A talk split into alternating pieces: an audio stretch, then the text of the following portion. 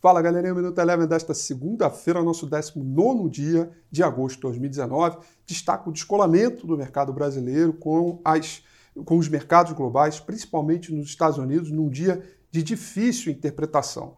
Lá fora, amenizando um pouco as questões sobre a guerra comercial e busca por pechinças, o S&P 500 voltou a trabalhar no terreno positivo e subiu 1,21%.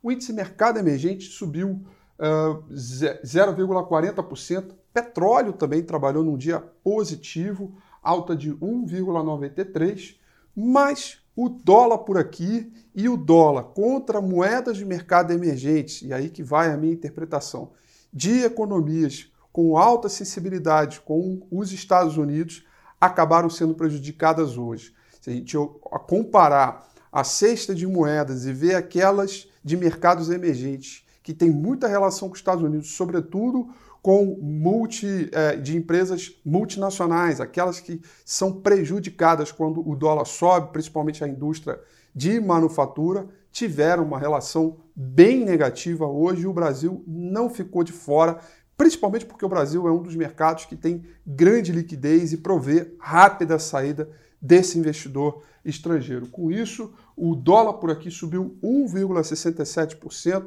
e acabou minando aí os lucros no geral. Por aqui o índice Bovespa repercutindo esse mau humor de conjugados aí de mercados emergentes acabou caindo 0,34% num dia aí de forte volatilidade e também dia de vencimento de opções sobre ações que teve um volume de mais de 10 bilhões de reais. O Minuto Eleven fica por aqui.